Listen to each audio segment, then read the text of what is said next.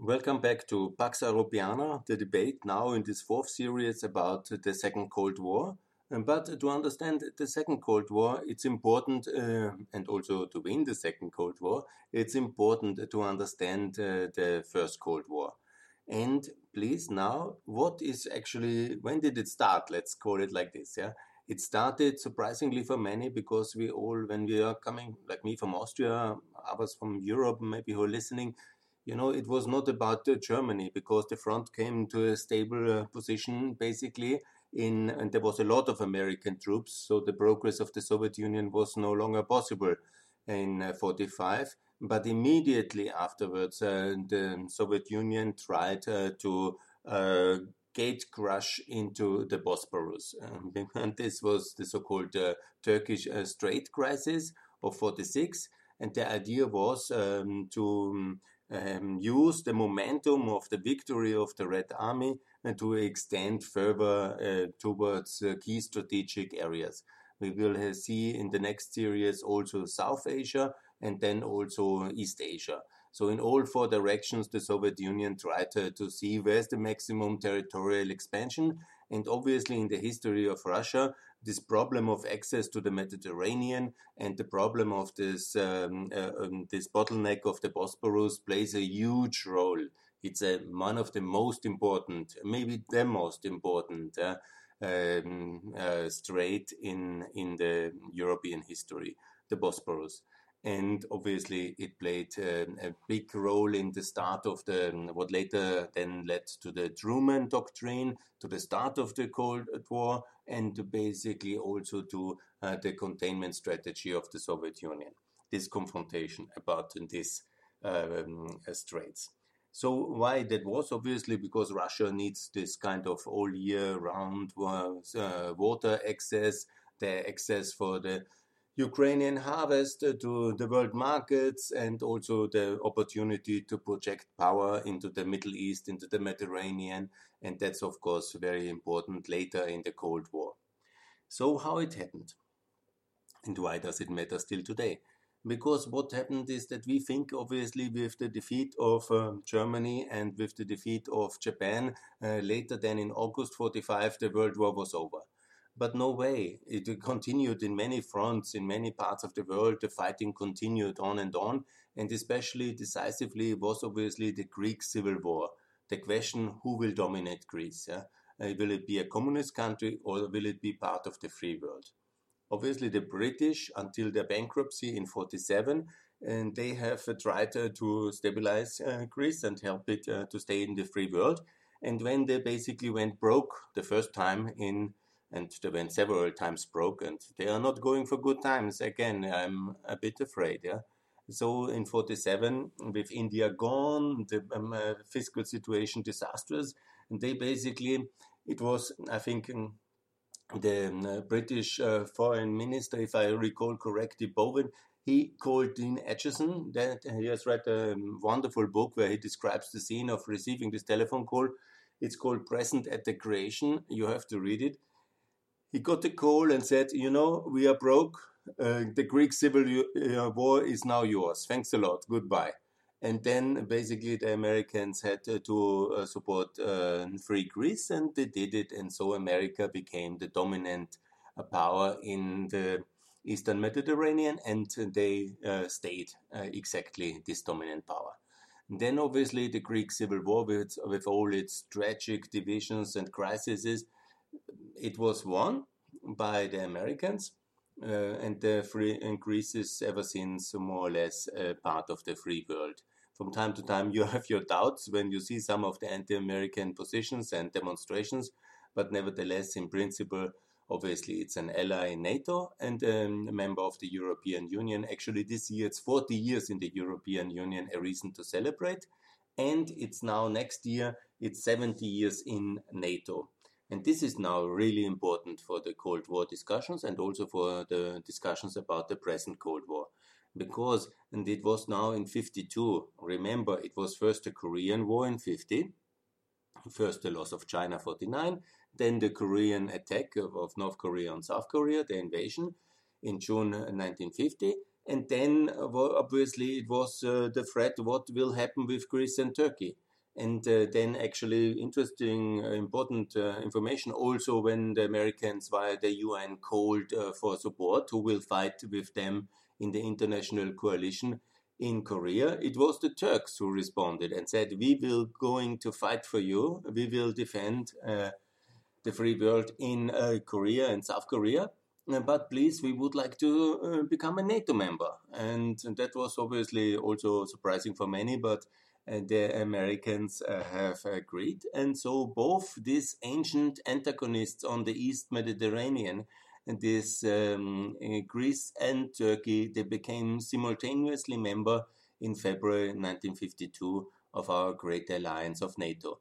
And that was very important for the Cold War situation because with that, obviously, you know, uh, Turkey and Greece are both really important strategic countries with the control of the Bosporus, the Eastern Mediterranean, of course, the Suez Channel, and uh, blocking the access of uh, uh, Russia towards the Mediterranean and being like a doorkeeper, a gatekeeper for Russian influence, also via the airspaces of Greece and of Turkey uh, that uh, the Russians have much more complications uh, to access the Middle East or Africa once and this airspace is potentially closed. And obviously, with this close proximity of uh, Turkey and the Soviet Union, they were neighboring countries in the Caucasus. Yeah, Georgia was uh, and Armenia were part of the Soviet Union, and uh, Turkey was the neighbor. And obviously, then this was a major strategic location when it comes to surveillance flights, when it comes to rocket uh, positioning, and obviously this played a major role in the Cold War. And Turkey, um, we have to thank Turkey always for its loyalty and for its role it played in the Cold War. And it was one of the decisive southern flanks of uh, the Cold War towards the Soviet Union you might remember what is now called always the Cuban Missile Crisis was in reality the Cuban Turkish Missile Crisis because the Americans planned to put uh, rockets into Turkey and the compromise to de-escalate were no rockets in uh, in Turkey and in Cuba. So this really is very important. Yeah? And this plays also a big role even today yeah, when we discuss about uh, this in a moment. Yeah. But first, I would like to discuss also the terrible 70s and obviously the escalation about Cyprus, the Cyprus coup d'etat, the Turkish invasion, the division of this island, and the tragedy which we have ever since. And uh, this um, contentious issue of the control of Cyprus, obviously in the 70s, souring the relation between uh, Turkey and uh, the NATO allies. And it was never a very easy com- um, um, relation at all. Let's be very honest. I think uh, there is um, um, almost a millennium, if you want to say, of conflicts uh, between the Islam world and uh, the even longer um, a, millennium and a half of conflict. Yeah? And Turkey, the lead power for 500 years of the Islam world. And then obviously there were frictions and complications to be expected. Yeah? In the framework of the um, first part of the Cold War, obviously that was all overcome because the threat of the Soviet Union was so big. Yeah? But then uh, this um, uh, situation of the conflict between Greece and Turkey, which is always there and will always be there, and they will never be great friends. Uh, so they are much too close, interconnected, too many historic questions. Only NATO can really secure peace and mutual membership of both in the alliance has kept peace, and that's a historic achievement which we should all be very proud about. But you know, the issue of Cyprus, now the issue of oil, the issue of several islands, the um, geostrategic differences in many uh, regions from the southern Caucasus to Syria to Libya, that will always uh, be um, complicated, and it was always complicated, and it will be divisive in the future, and we should not fool ourselves. So, what I want to say is that this was uh, the start of the Cold War. This was very important in the Cold War, and it's also important today. So, what is my call for today? What we can learn for the Second Cold War? It's very important to support, obviously, Greece as our EU member and to support it financially because it's bankrupt, to um, uh, help Greece uh, to stabilize. It's also wonderful if there's gas uh, found in the East Mediterranean because maybe Greece can pay some of the money, the hundreds of billions we sent, maybe they can ever pay it back if they find some treasures into the, into the Mediterranean. And that's really good. But what we shouldn't allow is to have a Cold War situation where minor allies uh, drag us into some kind of proxy wars for their own interests, where we cannot really win. And especially, we shouldn't allow it that the Greeks, our ally in NATO and in EU, is dragging us into some conflict with Turkey. And of course, you can say it's all Turkey's fault, and many is. We have this um, escalation and the difficult situation since 2013 in Turkey, but it very much depends also on the Western weakness because since 2013 we had the big retreat, yeah, and it's all connected obviously to the Syrian civil war. And we have somehow, whatever, under Obama tried to, to withdraw from everything, and the Turks were left alone uh, without allies suddenly. And then they started uh, to do their own kind of uh, survival strategy. Yeah? appeasing Russia, trying to build coalitions with Russia in many things, and then always intervene or not intervene in the Syrian civil war, in the Libyan civil war, and everything got very messy. It's basically us who have uh, left the region, and uh, then Turkey was lost alone. And then also these two proxies, which um, our allies, uh, Greek and Turkey, have found a lot of contentious is issues to fight about. Yeah? This is happening in an alliance if the lead nation is not really there and giving clarity and keeps the quarrel, uh, quarreling minor allies apart. Yeah? So what is really needed is some cl clearer direction uh, from the Americans ultimately, but also from the European Union, not to position in a kind of wrong understanding. Yes, we are only allied with uh, Greece. No, we are also 93% of all EU citizens are also NATO allies. We are also allied with Turkey. So it's not automatically that the EU member calls in Brussels and then the forces mobilize. Yeah? And it was very negative of Emmanuel Macron to mobilize the navy and all these irresponsible acts because as adults in the room you should really try to sort these things out because what we really don't need yeah, in this cold war with russia is some kind of proxy wars inside our own alliance. I mean, that's totally crazy. And so this is very important. Yeah. And of, obviously, you know, Erdogan is very problematic in his second uh, reincarnation since 2013. He was a much more um, pro European and reasonable leader until 2013. But again, you know, I call on attention the Syrian civil war is the decisive disaster of our times. Yeah? Half a million dead and millions more left, refugees internally and in Lebanon and in Europe and everywhere. I mean, this is uh, the failure of our political system. This is the um, result of the Obama withdrawal. This is the um, chaos uh, created, and it's like a gigantic maelstrom, yeah? a disaster a spiral which is drawing everybody in, in it. Yeah and it's of course then a neighbor of Israel, a neighbor of Turkey, a neighbor of Iran, everybody, the Gulf states and the West, everybody messing in, but nobody really sorting it out. And so this kind of now already 10 years disaster is uh, having a lot of negative consequences, not only for refugees and for the people who die, but also for the geostrategic situation and also for Greece and for Turkey. I mean, we wouldn't have had any refugee crisis without uh, the Syrian civil war and the Russian intervention into it, which was uh, escalating everything to unprecedented levels of disaster. So, this is, um, I think, really uh, absolutely key that we find a new reset with Turkey. How can that be? Because hammering Turkey uh, for all the things uh, Turkey does wrong since 2013, Gezi Park, the corruption with Iran and with uh, Syria, and also the Syrian civil war, the intervention in uh, Kurdistan, now the war in Azerbaijan, Armenia, you know, and the human rights situation, you find 10,000 points. And obviously, there must be a, a settlement, but it must be a negotiated, friendly settlement among allies. Of course, they cannot buy Russian weapons and use them against uh, NATO uh, airplanes. Yeah, there is red lines here and this must be a package, a deal, which is really reasonable. obviously, also Turkey cannot join the European Union because it is also not ready. But I made a specific series already that Turkey shall join the Eastern Partnership. Turkey shall have a updated, upgraded EU customs union. Turkey shall have a currency back of the Turkish lira with the euro, and Turkey shall have um, important status in whatever. We can make a package uh, for infrastructure investment. I made a series about that one as well. And we can really do a lot for Turkey, and we should.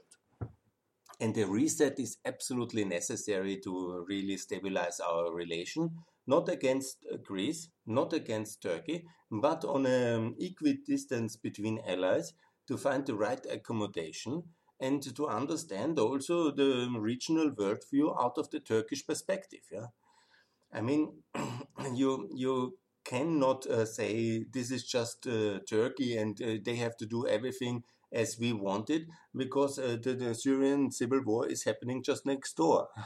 they have Iran as a hostile power just next door. They have the conflicts and uh, of the southern Caucasus just next door. They have the uh, Russia as a not only as a neighbor but as a Black Sea neighbor, if you want. Yeah, so they are much more exposed. Yeah, but I compare this last decade uh, to the terrible 70s again, like in the Cyprus crisis of the 70s, uh, we antagonize uh, Turkey by also partly our mistakes and failures, or our allies' uh, mistakes and failures in case of the Cypriot coup d'etat, and then uh, all escalates negatively. And Turkey always has this balancing act uh, towards Russia, or at that time the Soviet Union, and you know we all lose out completely. Yeah, it's not uh, only Turkey losing, not only we all lose out. Yeah, and uh, because the situation is not decently managed. And this is very important. Also in the last decade, yeah, with the Syrian war, Lib uh, Libya war, with the Caucasus war, and we have and the Ukraine war, we really had um, a lot of um, issues. Uh, so how to settle that? How to do the reset? It's important to avoid that Greece is buying more military stuff. Um, this is also not good we just sent um, this SURE social bonds, 750 billions, and Greece got quite a considerable part of that. And then buy on the next week, the Greek prime minister announces uh, to buy the French um, airplanes. Yeah? I mean, might he have some? I'm not uh, totally against that they have some fighter jets to defend themselves. Yeah?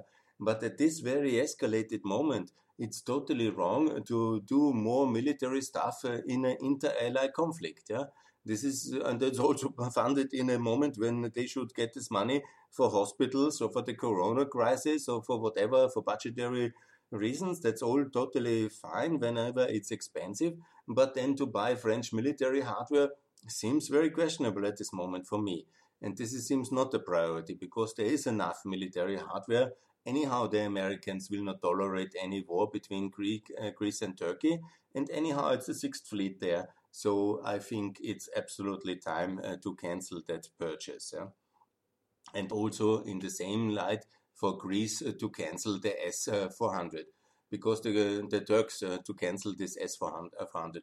Because actually, what's happening is that the Europeans uh, fund uh, Turkey, uh, fund Greece, and also Turkey, but not to the same extent and then it's um, Greece is buying French hardware, uh, Turkey is buying Russian hardware to shoot uh, down uh, the French airplanes with the Russian uh, anti-air rockets, and this is all on our money.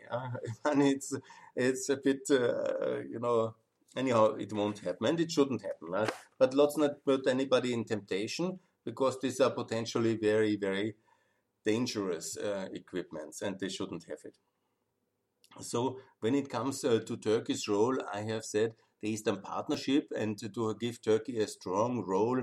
Also, I have made the proposal already to put the OSCE from Vienna to Istanbul and to build a southern partnership uh, where also Turkey has a strong role and give uh, Turkey some position. It is a regional power. It's a regional power without uh, nuclear weapons, without uh, um, a UN Security Council seat, but it is a regional power. It's an important uh, power at our flank, at our eastern flank, the southeastern flank, And we just lost insofar the United Kingdom in the EU and Turkey as well. And you see the strategic imbalances. Yeah, here the important United Kingdom in a crisis with its relation with its European partners, and here then Turkey. And this is all a Russian strategy and to divide all this um, Cold War uh, grouping, which we had successfully built up to contain the Soviet Union. And now they're trying to systematically undermine the unity of the West in this weakness phase uh, in, when they run the Second Cold War against us. And ultimately, we have this crisis of politics in the US, we have this UK Brexit crisis, and we have the European Turkish crisis. And who is benefiting? I think it's obvious yeah, that this is very much uh, um, escalated and initiated. You know, the internal fragilities are not invented by Russia. I don't claim that, but they use the existing fragilities of this whole complicated alliance system and uh, unification system, which we have. They use these uh, existing fragilities and then they put oil in the open wounds and they fund this, they sell that, they organize this, and they use wherever it's possible to divide our alliance and our partnership system. So I call again. The Turks want to have the Turkish Council. They built it. So let's get all the Turkish Council's uh, member, all the Central Asian countries in the Eastern Partnership and use the Eastern Partnership as a strategic tool, as a pillar East, uh, especially designed for Turkey and to also help their allies, uh, which they have and they want to support. Yeah? where we have less contacts, but Uzbekistan and um, and um, Kyrgyzstan and uh, Tajikistan and Turkmenistan, yes, and Azerbaijan. These are more complicated countries at a different level of democratic development. Obviously, I know, but let's make free trade agreements with them. let's include them in the Eastern Partnership, and let's also make this part of a package deal with a reset with Turkey. And this is, is very much needed and then we can also say, Turkey, please limit uh, the access of Russia towards uh, your uh, sea um, access. Uh, that means limit the naval, the navy, not uh, the civil transport. But uh, the logistic supplies of um, the Russian war effort in Syria and in Libya, they all go through the Bosporus.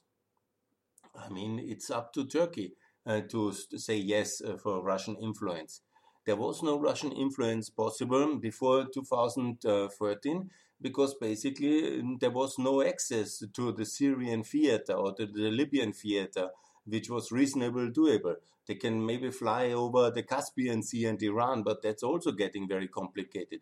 But then cannot fly with uh, military uh, um, um, grade uh, airplanes over NATO airspace. At least they have to register and ask and tell what is inside. Yeah, and uh, you know to lead a war in Libya and in Syria is impossible without the silent consent of Turkey, uh, neither in naval terms nor in air access capacities. And so I call really to make this reset with Turkey and say, Turkey, please, you um, get uh, you hate Assad, you have this. Uh, and Assad is a terrible dictator. He should not be in power.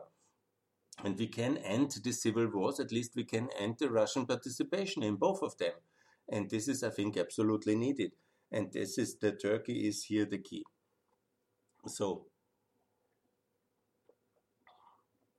what we can do is basically learn from uh, the past.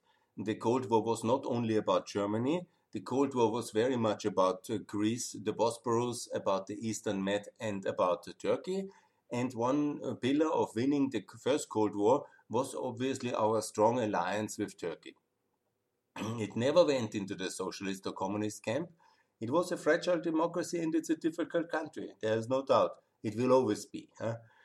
Maybe less fragile, maybe less complicated, hopefully, over time, and it has made tremendous efforts economically, also inside the EU customs union since 95 and inside NATO, and, and this has to be supported. And this is the way to develop it.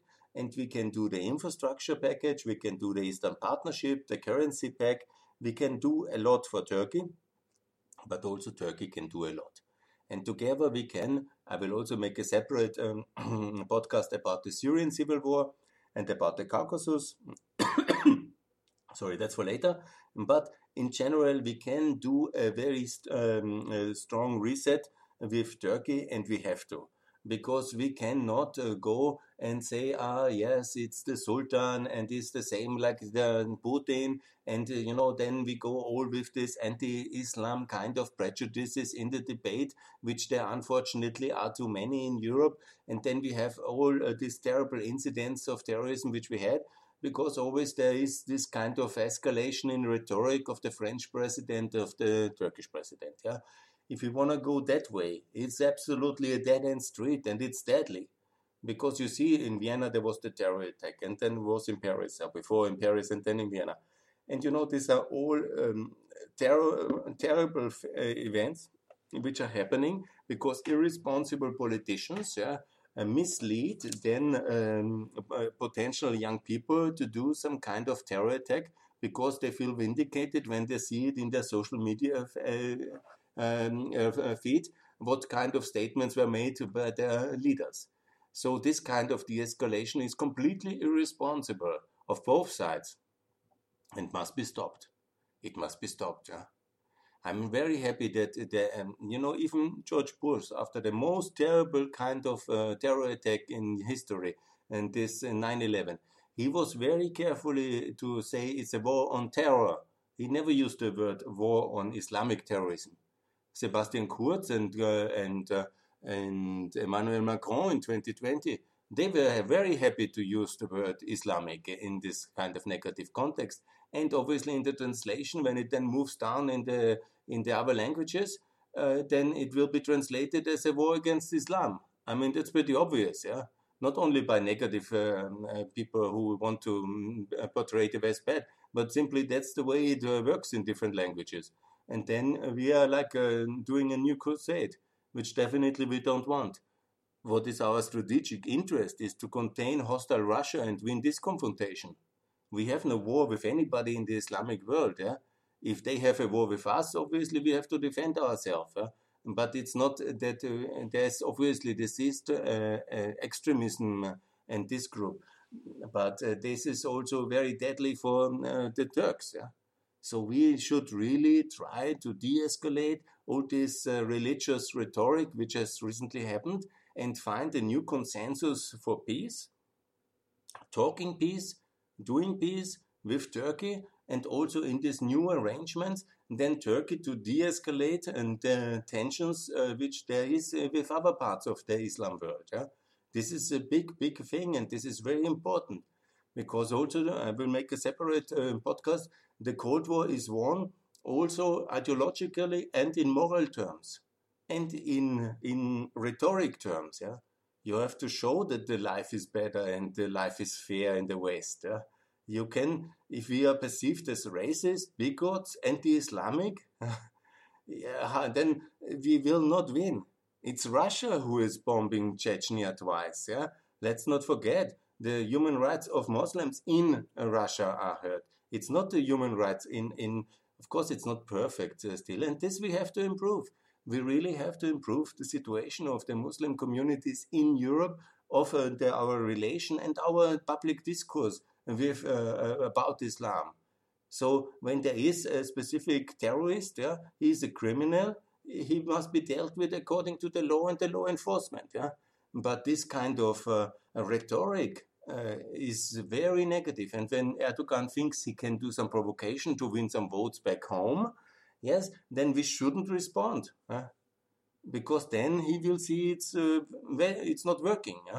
He also works with this kind of provocative rhetoric in order to uh, rile up the masses. Yeah?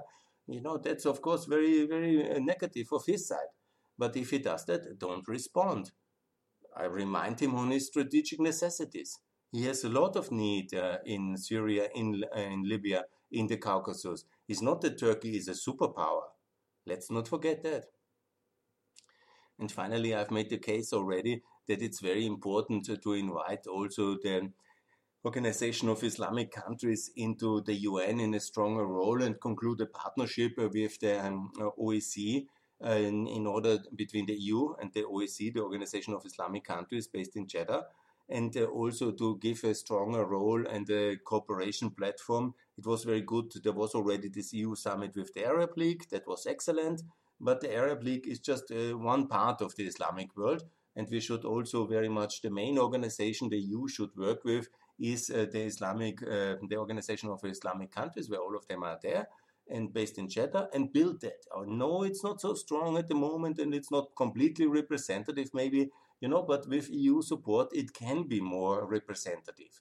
So it's also not Erdogan speaking alone about uh, representing the whole Islamic world. Yeah, and there's one organization. It's it claims and it will and it does uh, represent the Islamic world, build it up, uh, and uh, make it stronger, makes uh, mutual summits, and ensure and there is peace and harmony in our uh, discussions with most of the Islamic world. Obviously, with Iran, that's a hostile power. Let's not forget, yeah.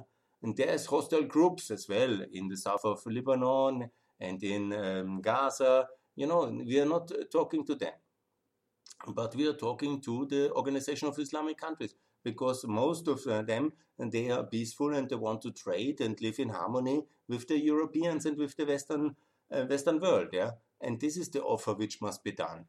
And so we can win, first of all, this uh, Cold War with Russia, but also avoid any kind of separate smaller Cold Wars with countries where it's not necessary. With Russia and Iran, unfortunately, we have to contain them because they are hostile countries and they have some subgroups and proxies which need to be contained because they are openly, openly hostile but mostly that's not the case. So that's important. So that's basically the second part of my story here. After the uh, BRD role model, it's very important now to win the second uh, Cold War with Russia. And also, I will talk about Iran later. But it's very important to find a new understanding with Turkey. It's difficult, it's a lot of work for our diplomats, but therefore we have these diplomats. We have these institutions.